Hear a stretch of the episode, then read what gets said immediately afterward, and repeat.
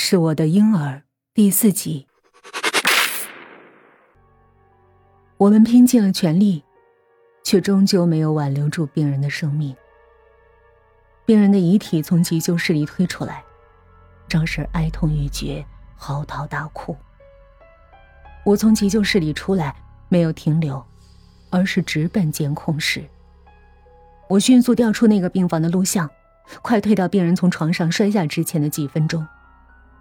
录像中，张婶先是先到门口探头探脑，似乎在确认走廊上有没有人，然后走到病人身边，举起了一个椅子。用椅子尖锐的角猛地砸向病人的脑袋，然后他放下椅子，快速把病人掀下床，最后他抱住地上昏死过去的病人，撕心裂肺的嚎啕大哭，捶胸顿足。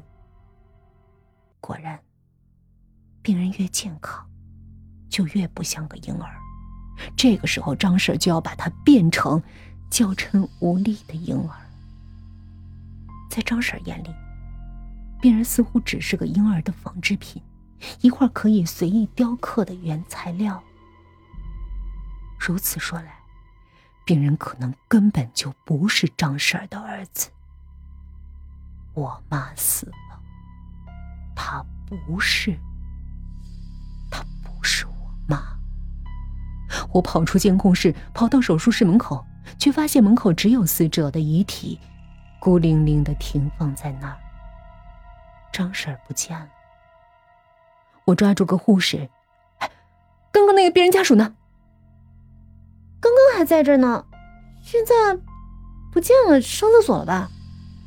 上厕所有这么巧的吗？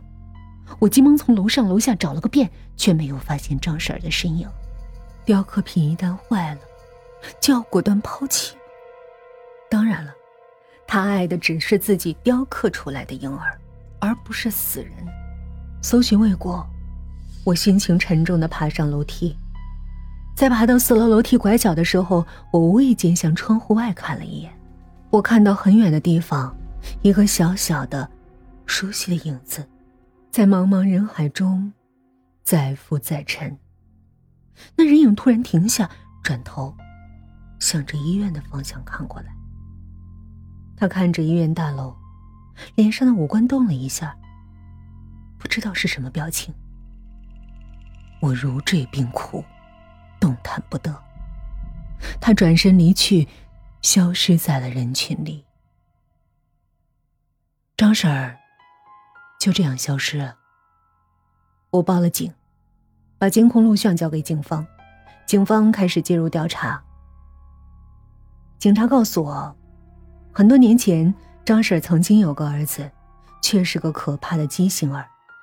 为此，孩子的父亲狠心离开了他们，但张婶却视那孩子如珍宝。可他的孩子还是在一岁左右的时候夭折了。据张婶的邻居说，孩子在的时候，张婶没有一天不快乐。我问了一句：“他那畸形孩子，是不是有一只眼睛，长到了这里？”我比划着右眼眉毛上面的位置。警察一惊：“你怎么知道？”果然，病人的右眼被戳瞎，而额头上却多了一个很像眼睛的伤疤，不是没有来由的。即使是如此可怖的畸形，在母亲眼里，也是疯狂雕刻的美。警察在张婶的住处还搜出一具腐烂的尸体。那尸体被大塑料袋一层一层包裹得严严实实，散发不出臭味不过，那尸体倒不是和刚刚去世那个病人一样多处受伤，而是右眉上方一处致命的伤，那是重物多次凿击的结果。原来，那是张婶的第一个原谅，只是没有掌握好力道，把人砸死了。而第二次，他就有了经验，既没把人砸死。又在那人额头上凿出了一个很像眼睛的坑，然后他就在这个比较满意的作品上开始了疯狂的雕刻，戳瞎右眼，挑断手筋脚筋，砸断脊背，割掉舌头。病人越来越虚弱，越来越像他的那个畸形儿。但在疯狂的摧残中，受害者也越来越接近死亡。张婶只能冒险把他送进了医院，想要延续这件作品的生命。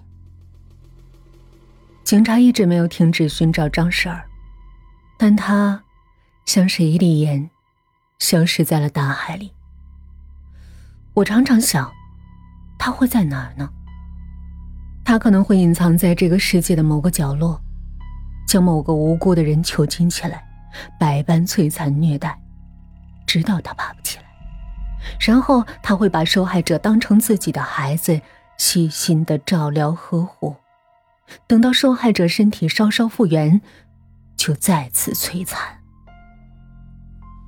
张婶的故事，只是我人生的一段恐怖插曲。他常常出现在我的噩梦里，但终归和他没有了交集。两年过去了，我在办公室百无聊赖的看报纸的时候，看到了一则新闻：好心大妈靠捡破烂收养六名弃婴。新闻占的篇幅很小，却有一张照片照片上的人脸打着马赛克，模模糊糊，但我还是认出了那个人。我立刻向警局跑去。警方对我的情报非常重视，立刻联系了当地的警察。警察破门而入，将他抓获。经确认，他确实是那个至少背负两条人命的张婶儿。我没想到，这辈子还会遇到张婶儿，更没想到，他会以这种形象出现。据说，警察破门而入的时候，张婶正拿着奶瓶给一个孩子喂奶。他看到涌进屋子的身穿黑色制服的警察，表情非常平静。他说：“等我给老五喂完奶，好吧。”警察担心他对孩子做什么，便拒绝了。张婶也没再多说什么，只是把孩子连同奶瓶一起交给一个警察，说：“好好照顾孩子们。”警察们发现。在那个简陋却整洁的小出租屋里，最值钱的东西就是那一罐又一罐价格不菲的奶粉，而张婶的小饭桌上只有半碗凉粥。屋里的床上还有五个婴儿，有的醒着，有的在酣睡，个个白白胖胖、干干净净。当他戴上手铐往门外走的时候，那六名婴儿像是感应到了什么，接二连三的大哭起来。张婶也情绪失控，泣不成声。那情景令在场的警察都为之落泪。接待我的警察说：“经检查，那六个婴儿没有受到任何伤害，连营养不良的情况都没有。”我长长的叹了口气说：“在想，这件事儿，我是不是做错了？”这个世界上最适合张婶的地方，似乎就是那个充满了婴儿啼哭声的温馨的小屋。警察沉默了一会儿，说：“他总要为那两条人命负责呀。”是啊，太迟了。